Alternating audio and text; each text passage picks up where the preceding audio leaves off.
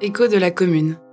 Une balade historique et musicale dans le quartier de Montmartre, à Paris, sur les traces du soulèvement populaire de 1871.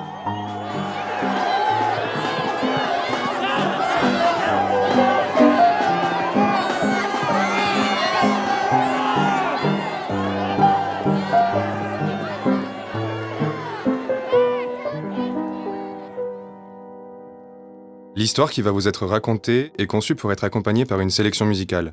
Vous pouvez la retrouver dans le format playlist du podcast. 4 septembre 1870. Après 20 ans de règne, l'empereur Napoléon III est destitué. La France est en train de perdre la guerre qu'elle a déclarée à la Prusse deux mois plus tôt. Les nouvelles du front sont peu réjouissantes. À l'Est, les troupes menées par Napoléon III ont été écrasées par les Allemands à Sedan, dans les Ardennes. Capturé par l'ennemi, l'empereur doit accepter de signer la capitulation de l'armée française et de céder l'Alsace-Lorraine à la Prusse. La défaite a un goût amer. Ce désaveu est perçu comme une trahison. Le dimanche 4 septembre, une insurrection éclate dans la capitale. Le Second Empire s'effondre et la Troisième République est proclamée le jour même. Elle est dirigée par un gouvernement provisoire le gouvernement de la défense nationale qui est favorable à la poursuite de la guerre contre la Prusse. 18 septembre 1870. Les combats ont repris depuis trois semaines et déjà l'armée allemande est aux portes de la ville. Le gouvernement provisoire entend repousser l'envahisseur en s'appuyant sur une milice populaire et républicaine, la Garde nationale. De nombreux Parisiens s'y engagent persuadé que la victoire contre la Prusse est encore possible. Dans chaque arrondissement de Paris, des citoyens se regroupent en comité de vigilance dans le but de soutenir les gardes nationaux. Côté allemand, le chancelier Otto von Bismarck ordonne à ses troupes d'encercler la capitale. Il projette d'asphyxier la ville pour l'affaiblir avant de mener l'assaut final. Le siège de Paris démarre. Il se prolongera jusqu'en janvier 1871. Vous avez rendez-vous place d'Anvers à la fin de l'année 1870 pour assister à la naissance de la Commune de Paris.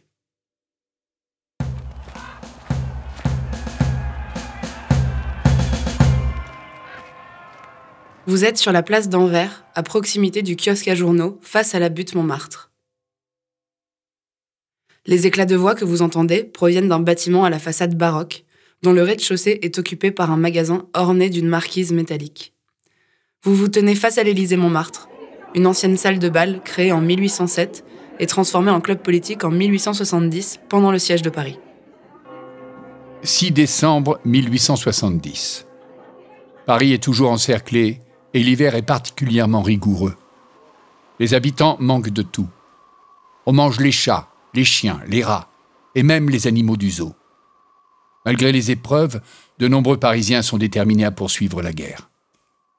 Dans les comités de vigilance et dans les rangs de la garde nationale, certains réclament l'instauration de la commune de Paris.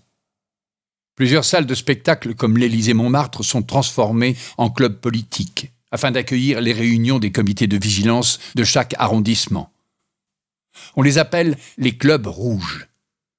Les citoyens s'y retrouvent pour débattre de leurs conditions et certains sont proches des mouvements ouvriers, comme l'Association internationale des travailleurs. Ce 6 décembre 1870, au matin, le comité de vigilance du 18e arrondissement organise une réunion publique au club de l'Élysée-Montmartre. La séance du jour est décisive. Elle est consacrée à la création de la commune de Paris. Des milliers de citoyens du quartier sont rassemblés pour soutenir l'insurrection et élire leurs représentants. Pour la première fois, des délégués d'arrondissement sont désignés par un vote à main levée. À l'issue du scrutin, le président du comité de vigilance, Jean-Baptiste Clément, énumère les noms des élus, puis la séance est levée dans les acclamations du public.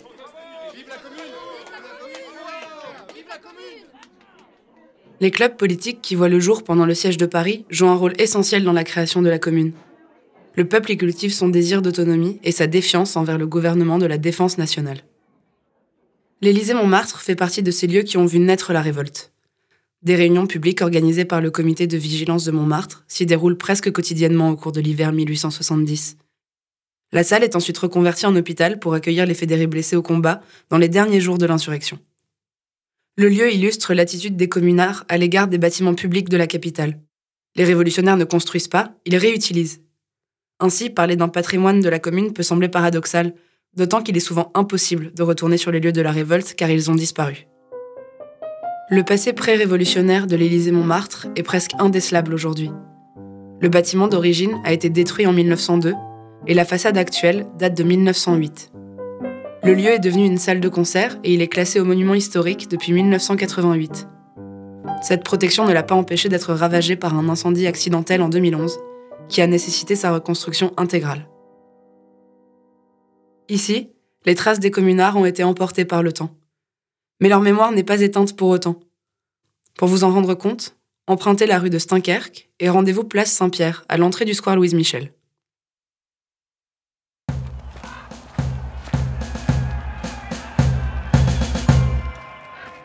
En arrivant au niveau de la place Saint-Pierre, vous apercevez l'immense basilique du Sacré-Cœur qui surplombe la butte.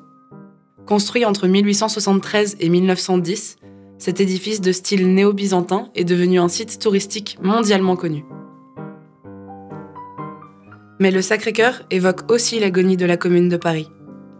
Il est bâti sur une zone de massacre, à l'endroit même où de nombreux communards trouvèrent la mort, à la fin du mois de mai 1871, dans les derniers jours de la révolte qu'on appelle la Semaine sanglante. Il symbolise la victoire d'une assemblée réactionnaire résolue à instaurer un retour à l'ordre moral après l'insurrection. Une réputation qui lui vaut de nombreux détracteurs.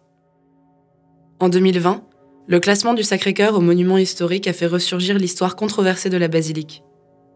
La vague d'opposition générée par cette procédure montre que la mémoire de la commune est encore vive. Elle est portée par des historiens et par des associations notamment l'Association des Amis et Amis de la Commune, qui œuvre depuis 1882 pour réhabiliter et perpétuer la mémoire des communards. S'il y a bien un nom qui n'est pas tombé dans l'oubli, c'est celui de Louise Michel. C'est d'ailleurs ainsi qu'a été baptisé le jardin qui s'étend devant vous, au pied de la basilique. Entrez dans le square et trouvez un endroit tranquille. Louise Michel est la plus célèbre des communardes. Institutrice et poète, Originaire de Vroncourt, en Haute-Marne, elle s'installe à Paris avec sa mère en 1855. Républicaine convaincue, elle milite pour l'amélioration du droit des femmes et pour leur accès à l'éducation et au travail. Après avoir fondé une coopérative alimentaire, elle ouvre une école libre pour jeunes filles à Montmartre en 1868. Dès les premières heures de la commune, Louise Michel est sur tous les fronts. Elle fréquente les clubs politiques et fonde le comité de vigilance des femmes de Montmartre, dont la mission est de porter secours aux blessés. Elle se bat aussi sur les barricades, aux côtés des soldats de la garde nationale. Elle échappe à la mort plusieurs fois avant de se rendre dans les derniers jours de la révolte.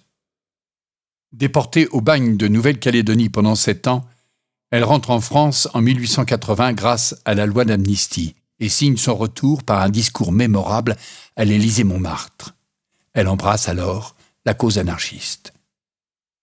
Louise Michel poursuit son activité militante pendant plus de 20 ans en multipliant les conférences et les séjours en prison. Surnommée la Vierge Rouge, elle a livré son expérience de révolutionnaire dans ses mémoires en 1886, puis dans un texte intitulé La Commune en 1898. En mars 1871, à la veille de l'insurrection, Louise Michel est âgée de 40 ans. Elle nous accompagne pendant notre balade. Montmartre Belle ville Ô légion vaillante, venez C'est l'heure d'en finir 10 mars 1871. La Prusse a fini par emporter la guerre. Incapable de défendre le pays, le gouvernement provisoire s'est résolu, comme l'empereur, à signer l'armistice. L'Assemblée nationale, dominée par les capitulars, choisit de siéger à Versailles et de placer Adolphe Thiers à la tête du pays. La plupart des Parisiens rejettent cette autorité qui ne les représente pas. Eux sont majoritairement républicains et ils ne veulent pas entendre parler d'une capitulation. La situation se tend. Deux camps se dessinent. D'un côté, le gouvernement d'Adolphe Thiers et son armée, qu'on appelle les Versaillais, de l'autre, les Parisiens et les fédérés de la garde nationale qui réclament l'indépendance de la capitale et l'instauration de la commune de Paris. L'insurrection approche. Rendez-vous au sommet de la butte, rue Saint-Éleuthère, au niveau du square Nadar pour assister à la suite des événements. Pour y parvenir, traversez le square Louise Michel ou empruntez les escaliers qui le bordent sur la gauche. Vous pouvez aussi embarquer à bord du funiculaire et vous laisser porter au sommet de la butte.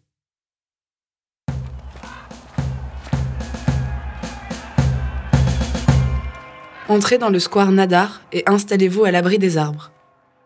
Vous venez de retourner en 1871, à une époque où ce jardin n'existe pas encore. Vous vous tenez à l'extrémité sud-est d'un espace en friche qu'on appelle le Champ des Polonais. 18 mars 1871, 8 heures. Depuis la fin de la guerre, les canons de la garde nationale sont entreposés sur les hauteurs de Belleville et de Montmartre. En concédant la victoire à la Prusse et en signant le traité de paix, le gouvernement de Versailles s'est engagé à désarmer la capitale. Ce matin du 18 mars, à l'aube, il envoie une partie de ses troupes à Montmartre pour s'emparer des canons. Le parc d'artillerie est installé au champ des Polonais et surveillé par le garde national Germain Turpin. Celui-ci tente en vain de dissuader l'armée versaillaise. Criblé de balles, Turpin s'effondre. Louise Michel est alertée et arrive rapidement sur les lieux. La cantinière et moi, nous avions pensé Turpin en déchirant notre linge sur nous. Arrive Clémenceau, le maire de Montmartre, qui, ne voyant pas le blessé déjà pensé, demande du linge. Du linge Mais il est trop tard. L'homme est gravement blessé et il succombera quelques jours plus tard. Turpin est la première victime de la commune. À Montmartre, la nouvelle se répand à mesure que le jour se lève. L'acte est impardonnable. La colère gronde. Je descends la butte, ma carabine sous mon manteau en criant Trahison Une colonne se formait.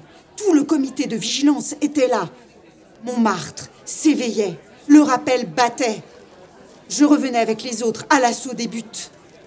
Dans l'aube qui se levait, on entendait le tocsin. Nous montions au pas de charge, conscients qu'au sommet il y avait une armée rangée en bataille. Nous pensions mourir pour la liberté. Dans son empressement à désarmer la capitale, l'armée versaillaise a commis une erreur.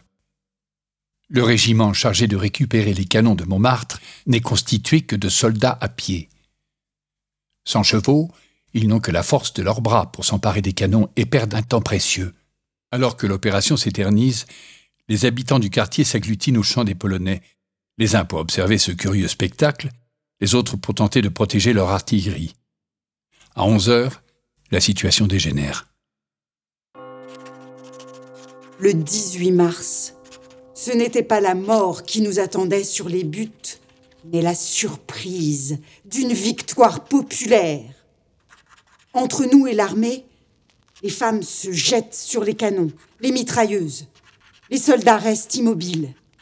Tandis que le général Lecomte commande feu sur la foule, un sous-officier sortant des rangs se place devant sa compagnie et plus haut que le comte crie Crosse en l'air Les soldats obéissent. La révolution était faite. Le général Claude Lecomte est désavoué. Ces hommes refusent de tirer sur leurs compatriotes désarmés. Les soldats fraternisent avec la foule et le général est arrêté, puis emmené au château d'eau pour être jugé. C'est aujourd'hui la place de la République, dans le 10e arrondissement. Au même moment, la mutinerie de Montmartre s'étend à toute la capitale. Rendez-vous rue du Chevalier de la Barre, au dos du Sacré-Cœur, pour connaître le sort du général Lecomte. Pour y parvenir, il vous suffit de contourner le square Nadar et d'emprunter la rue Azaïs sur votre droite en direction du Sacré-Cœur. Longez ensuite la basilique sur la gauche par la rue du Cardinal Guibert et arrêtez-vous au dos de l'édifice.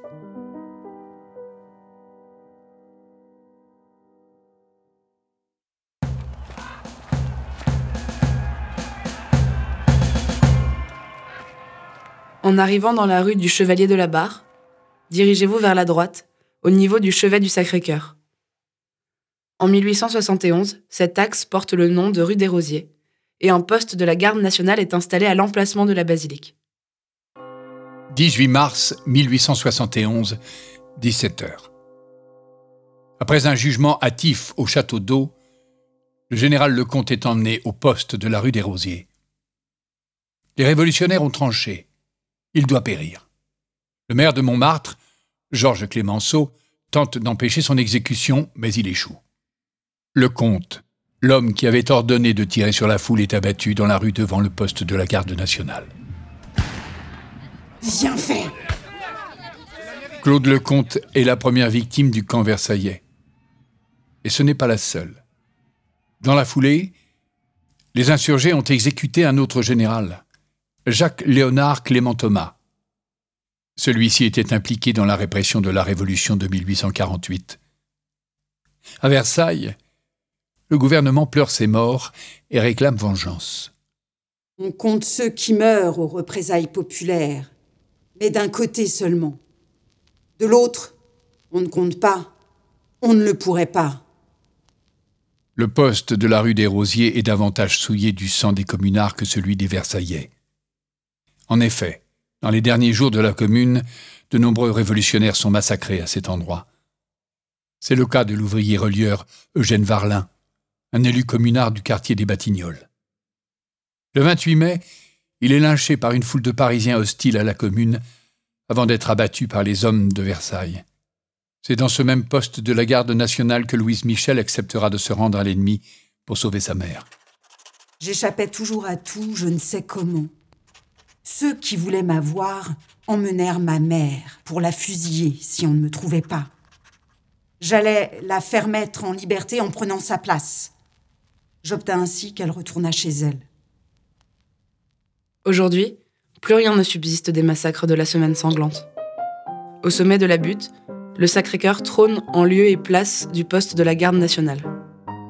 Le symbole est saisissant, et pourtant, il n'existe aucun lien avéré entre la défaite de la commune et la construction de l'édifice. Ainsi, la basilique incarne le retour à l'ordre moral et le triomphe de l'Église, venu balayer d'un revers de la main l'anticléricalisme des communards.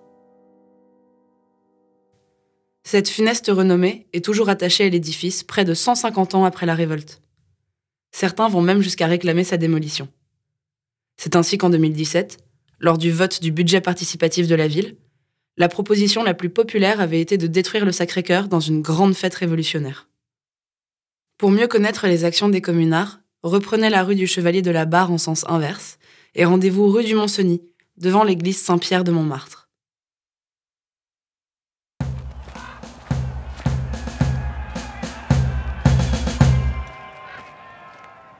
Vous vous tenez devant l'église Saint-Pierre de Montmartre, un édifice bâti au XIIe siècle et partiellement reconstruit au XIXe siècle. En 1871, l'église est fermée puis réquisitionnée par les communards. 4 avril 1871. Paris est aux mains des révolutionnaires. Des élections municipales ont été organisées le 26 mars et les décisions officielles de la commune de Paris commencent à s'appliquer. L'ordre établi est profondément remis en cause. La toute-puissance de l'Église, sa mainmise sur l'éducation et son immixtion dans la vie privée sont farouchement combattues par les communards. Ce mardi 4 avril 1871, une affiche est placardée sur la porte de l'église Saint-Pierre de Montmartre. Attendu que les prêtres sont des bandits et que les églises sont des repères où ils ont assassiné moralement les masses, le délégué civil des carrières près de l'ex-préfecture de police ordonne que l'église Saint-Pierre soit fermée et décrète l'arrestation des prêtres et des ignorantins. Pourtant, l'église n'est pas laissée à l'abandon. Comme la plupart des lieux de culte parisiens, elle est réutilisée dans les jours qui suivent sa fermeture. Le 10 avril, une école pour jeunes filles y est créée par la communarde Paul Mink. Cette journaliste féministe, née en 1839, milite depuis toujours pour le droit de vote des femmes, l'égalité salariale et le divorce. Opposée à l'institution religieuse, elle considère que l'émancipation des femmes doit passer par le travail et l'éducation. Pendant la Commune de Paris, Paul Mink fréquente les clubs politiques où elle distille son anticléricalisme et son aversion du patriarcat. Oratrice redoutable, Paul Minck ne se contente pas des mots. Elle met ses principes en application en ouvrant une école gratuite pour jeunes filles dans les bâtiments qui entourent l'église Saint-Pierre de Montmartre. L'éducation républicaine accessible à tous est au cœur des préoccupations communardes. De nombreux enfants de Paris sont scolarisés dès le mois d'avril 1871, à tel point que les instituteurs viennent à manquer. Pour remédier à cette situation, les professeurs s'appuient sur l'enseignement mutuel. Ils dispensent une formation accélérée aux meilleurs élèves qui sont chargés de transmettre leurs connaissances aux autres. L'école révolutionnaire de Paul Minck ne résistera pas à l'offensive de l'armée versaillaise. Elle disparaît au début de la semaine sanglante, comme l'ensemble des institutions de la commune. Dirigez-vous maintenant vers le moulin de la Galette pour assister au dernier jour de l'insurrection.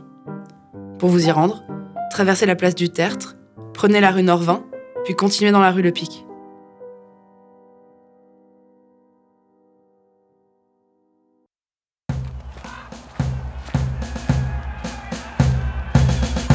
En arrivant au croisement de la rue Le Pic et de la rue Girardon, vous remarquez un grand moulin de bois niché entre deux immeubles. C'est le fameux moulin de la Galette. Cette appellation désigne en fait deux moulins disposés à proximité, le Radet et le Blut. Celui qui se tient devant vous est le moulin Radet. Construit en 1717, il est transformé en guinguette dans les années 1830 et sauvé de la destruction en 1915. Le Blut édifié en 1622, se trouve un peu plus loin dans la rue Le Pic, dans un espace privé. 1er mai 1871. À Versailles, la riposte s'organise. Le gouvernement dirigé par Adolphe Thiers veut reconquérir Paris. L'armée régulière se rapproche de la capitale en attaquant par le sud et par l'ouest. La garde nationale est bombardée à Meudon, à Agnières et à Châtillon. À Paris, les élus communards se divisent. Une partie d'entre eux décide de nommer un comité de salut public, comme en 1793 avec Robespierre. D'autres veulent transformer la ville en forteresse. Ils la couvrent de barricades. On en compte plus de 500. À Montmartre, on demande aux habitants des environs du Moulin de la Galette d'évacuer les lieux en prévision des combats à venir. La zone doit accueillir les canons de la garde nationale afin de bombarder les positions versaillaises. 14 mai 1871. Les canons installés près des moulins sont désormais orientés vers l'ouest et commencent à faire feu sur Bécon, Agnières et Gennevilliers pour repousser l'ennemi. La veille, dans la précipitation, les gardes nationaux ont mal réglé leurs canons. Ils ont bombardé leurs propres positions à Clichy et au Batignolles. Au cours du mois de mai 1871, Paris devient un champ de bataille, puis un champ de ruines. Les bombardements de l'armée régulière et la contre-offensive révolutionnaire contribuent à mutiler le paysage urbain. Des pans entiers de rues se transforment en barricades, construites avec des débris d'immeubles ou de chaussées. Mais sur le plan militaire, les communards sont désorganisés. Pendant la semaine sanglante, la commune perd le contrôle de la situation. 22 mai 1871.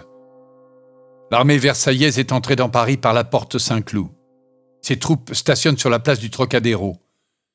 Mais les 85 canons de la butte Montmartre sont à l'arrêt. Au moulin de la Galette, seuls trois canons sont en état de fonctionner et les munitions viennent à manquer. En une journée, les communards perdent la gare Montparnasse et Saint-Lazare. Leur défaite semble inéluctable. 23 mai 1871. Montmartre a été conquise en quelques heures seulement. À 11 heures, les Versaillais prennent d'assaut le cimetière. À midi, ils progressent sur la butte et gagnent rapidement le moulin de la Galette. Sur place, les fédérés postés près des canons sont pris par surprise. Ils sont désarmés sans avoir pu se battre et fusillés dans l'heure. À 13 heures, l'armée de Thiers fait flotter le drapeau tricolore au sommet du moulin de la Galette. Montmartre, le bastion communard, vient de tomber.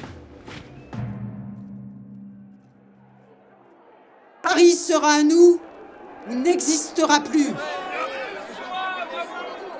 Les insurgés sont désespérés. À défaut de pouvoir sauver la commune, ses partisans les plus extrêmes entendent pratiquer la politique de la terre brûlée. Du 23 au 28 mai 1871, des incendies ravagent le centre de la capitale et plusieurs monuments disparaissent dans les flammes. à l'instar du palais des Tuileries. Mais dans les faits, ces dégradations sont plus souvent causées par les bombardements versaillais que par les communards eux-mêmes. Les destructions engendrées par les affrontements de la semaine sanglante rendent encore plus difficile la recherche d'un patrimoine communard. La plupart des traces matérielles ont été effacées avec le temps. Pourtant, il existe un élément de mobilier urbain directement lié aux événements de la commune que l'on retrouve un peu partout dans Paris. Empruntez la rue d'Orchamps et arrêtez-vous sur la place Émile Goudot pour le découvrir.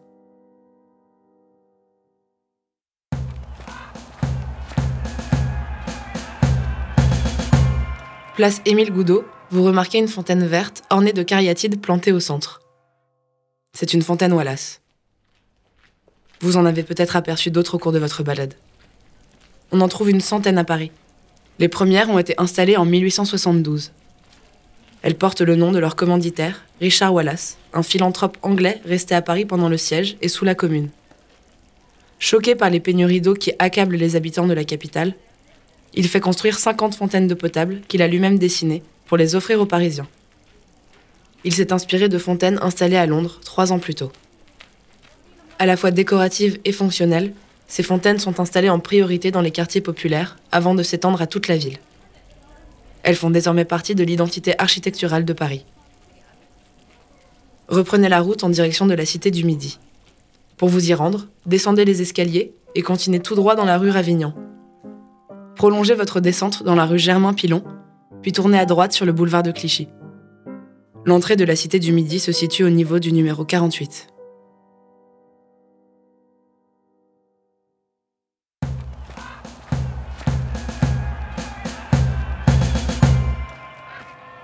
Vous entrez dans la Cité du Midi, une petite impasse pavée et fleurie située au bas de la butte Montmartre.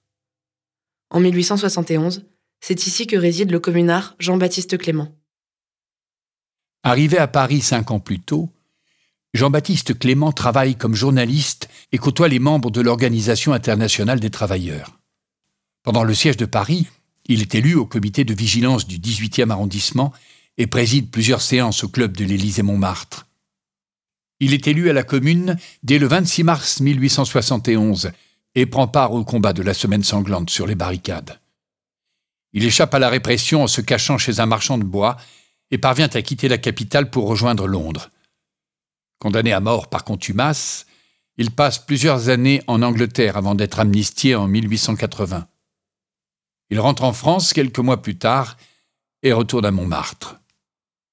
Cette étape à la Cité du Midi est l'occasion de revenir sur l'héritage immatériel de la commune. Celui-ci ne se résume pas aux livres d'histoire et aux témoignages. Il est aussi constitué d'un répertoire poétique et musical qui résonne encore de nos jours.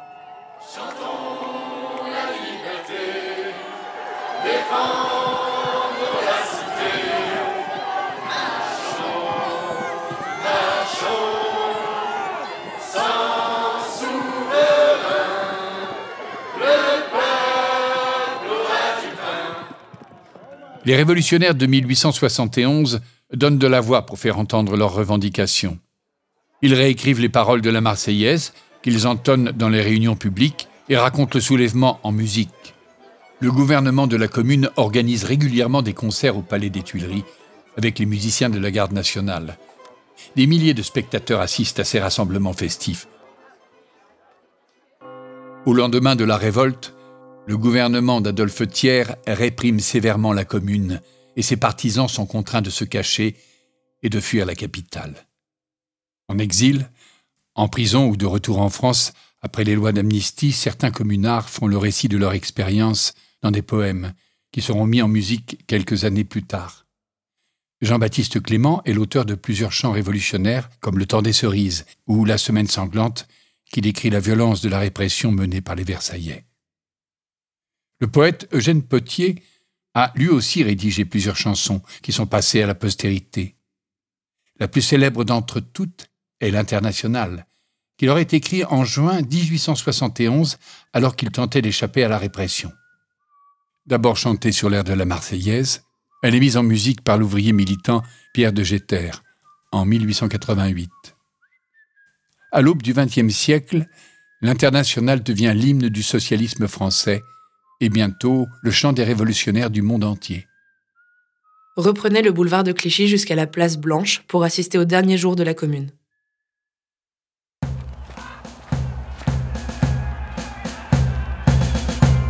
En arrivant au niveau de la place Blanche, vous apercevez un grand moulin rouge qui se détache du boulevard de Clichy. Cette salle de spectacle mondialement connue a vu le jour en 1889, près de 20 ans après la Commune. En 1871, une guinguette nommée Bal de la Reine Blanche se tient à cet emplacement.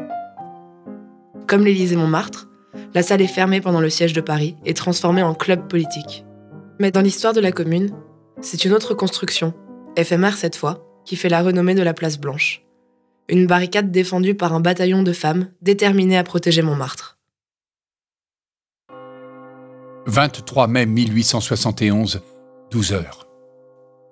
L'armée de Versailles a donné l'assaut de la butte, qui est désormais attaquée sur deux fronts. Au nord, par la porte Saint-Ouen, au sud-est par la place Blanche et le cimetière de Montmartre. La place Blanche est une position stratégique pour la conquête de Montmartre. Elle donne sur la rue Le Pic, qui permet d'accéder rapidement au sommet de la butte. Une barricade a justement été construite à la hâte au bas de la rue Le Pic. Il s'agit d'un muret bricolé à partir de pierres et de pavés qui couvre la largeur de la rue. À l'arrière, un groupe de femmes armées de fusils tient tête aux soldats versaillais.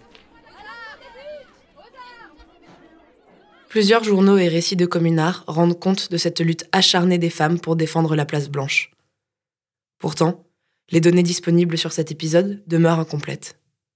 On ne connaît ni le nombre de combattantes présentes sur la barricade, ni la durée de leur résistance. On ignore aussi qui étaient ces femmes, à l'exception de quelques personnalités majeures de la commune, comme le raconte Louise Michel. Drapeau rouge en tête, les femmes avaient leur barricade, place blanche. Il y avait là Elisabeth Dimitrieff, Nathalie Lemel, Malvina Poulain, Blanche Lefebvre et Béatrice Escoffon. Malvina Poulain est une ambulancière. Béatrice Escoffon est élue au comité de vigilance de Montmartre. Blanche Lefebvre et Nathalie Lemel sont membres de l'Union des femmes pour la défense de Paris, une association de travailleuses fondée par Elisabeth Dimitrieff en avril 1871. Les autres sont des anonymes, certainement des ouvrières, résolues à protéger leur quartier au péril de leur vie. Mais la bravoure des combattantes ne suffit pas à contenir la progression des troupes loyalistes. La barricade finit par céder. La plupart des femmes qui la défendaient sont massacrées sur place. Celles qui parviennent à s'enfuir rejoignent la barricade de la place Pigalle, qui tombera à son tour quelques heures plus tard. La résistance des femmes sur la place Blanche est à l'image de leur rôle important dans la commune. Actives depuis les premiers jours de la révolte, elles se regroupent en comités et prennent la parole dans les journaux, et dans les clubs politiques. À partir d'avril 1871, elles participent au combat et organisent l'assistance aux blessés. Ces femmes ne sont pas épargnées par la répression. Nombreuses sont celles qui meurent sur les barricades ou qui sont arrêtées puis jugées sommairement dans des cours martiales improvisées avant d'être fusillées. Souvent, l'accusation est toute trouvée. Pour les Versaillais, ce sont des pétroleuses, décrites comme des pyromanes impitoyables ou des furies incendiaires. Elles vont alimenter la propagande anticommunarde et justifier bien des massacres. Au lendemain de la Commune, les productions littéraires et les caricatures à l'encontre des insurgés se multiplient. Dans la presse officielle, le mouvement révolutionnaire est discrédité. Les vainqueurs ont la parole. Ils peuvent réécrire l'histoire à loisir. Pendant près de dix ans, ils vont s'approprier la mémoire de l'événement en légitimant les massacres perpétrés par l'armée régulière. Il faut attendre les années 1880, avec le retour des communards exilés ou déportés, pour que cette mémoire soit peu à peu réhabilitée. Cependant, un siècle et demi plus tard, l'insurrection parisienne conserve sa part d'ombre. Votre parcours touche à sa fin. Empruntez le boulevard de Clichy et tournez dans l'avenue Rachel pour rejoindre le cimetière de Montmartre.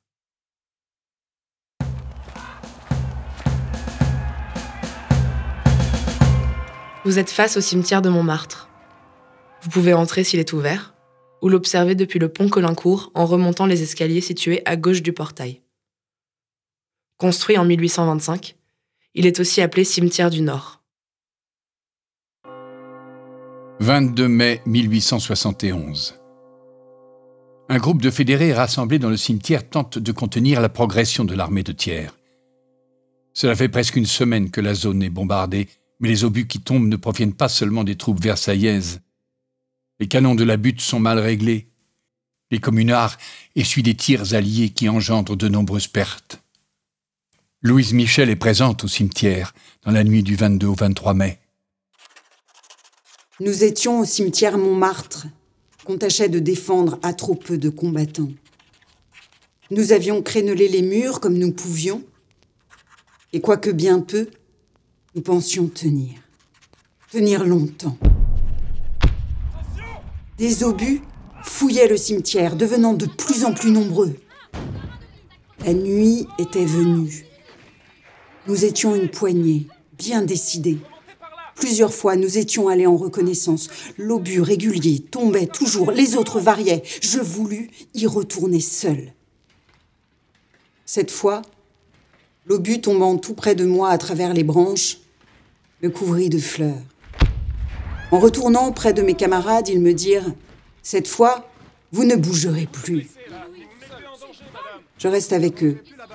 Des coups de feu partent des fenêtres de quelques maisons. Je crois que le jour est venu. Le cimetière ne tiendra pas longtemps. Louise Michel le sait, il faut des renforts. Elle parvient à s'échapper en passant par un trou percé dans l'un des murs du cimetière et rejoint le sommet de la butte. Avec 50 hommes de renfort, nous regagnons le cimetière. Les balles pleuvent. Nous marchons vite. En arrivant, nous entrons par le trou. Ils ne sont plus que quinze. Et de nos cinquante, nous ne sommes plus guère. Nous nous replions sur les barricades. Elles tiennent encore. Il est 11 heures du matin. Le cimetière de Montmartre vient de tomber. Les fédérés capturés sont massacrés sur place et leurs corps sont entassés dans une tranchée. Les grands cimetières parisiens témoignent de la brutalité des derniers jours de la révolte. Ceux de Montmartre, du Père-Lachaise et de Montparnasse deviennent des zones de combat, puis de véritables charniers. À partir du 20 mai, les cadavres des fédérés tués dans la rue y sont acheminés pour être jetés dans des fosses communes. L'ampleur des massacres est encore sujet de controverse. On ne peut connaître le nombre des victimes de la répression versaillaise. Les estimations des historiens oscillent entre 10 000 et 25 000 morts, sans compter les communards décédés en prison ou au bagne. Au cimetière de Montmartre, un décompte effectué à la fin de la semaine sanglante permet de recenser plus de 700 corps dans les fosses communes. Pourtant, les vestiges de la révolte y sont peu nombreux. Le tracé du cimetière a été remanié à plusieurs reprises et des divisions entières ont été supprimées. On en comptait 51 en 1871, il n'en reste que 33 aujourd'hui. Seule une poignée de communards ont été inhumés au cimetière de Montmartre. Parmi eux, Ulysse Parent, un élu démissionnaire de la commune, le polémiste Henri Rochefort ou encore le peintre Augustin Feyen-Perrin. Sa sépulture se trouve dans la 18e division du cimetière, sous le pont Colincourt. Si de nombreux communards comme Paul Minck, Eugène Potier ou Jean-Baptiste Clément sont enterrés au Père-Lachaise, Louise Michel repose, elle, au cimetière de Levallois. 28 mai 1871. Dans l'Est parisien, la dernière barricade des insurgés a fini par céder. La commune de Paris est définitivement écrasée. Cette expérience unique aura duré 72 jours.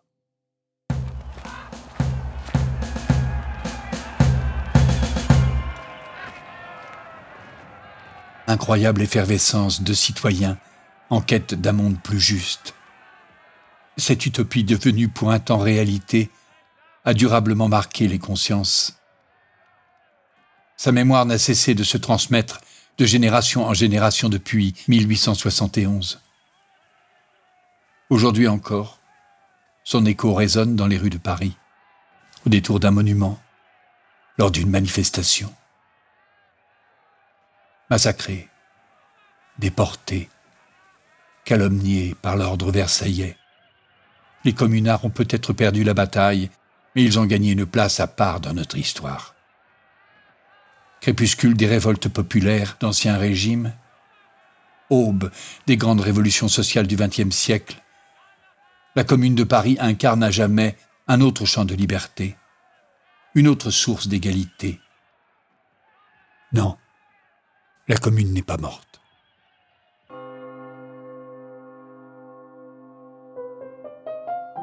Écho de la commune est une création originale de Manola Boulet et Timothée Peigné, avec Elliot Sig au sound design et les voix de Yasmine Lavoine, Dominique Collignon-Morin et Barbara Boulet. Une balade sonore produite par la compagnie Un Excursus avec le soutien de la mairie du 18e, de la ville de Paris, de la Maison du Geste et de l'Image et l'aimable participation de l'association des Amis et Amis de la commune.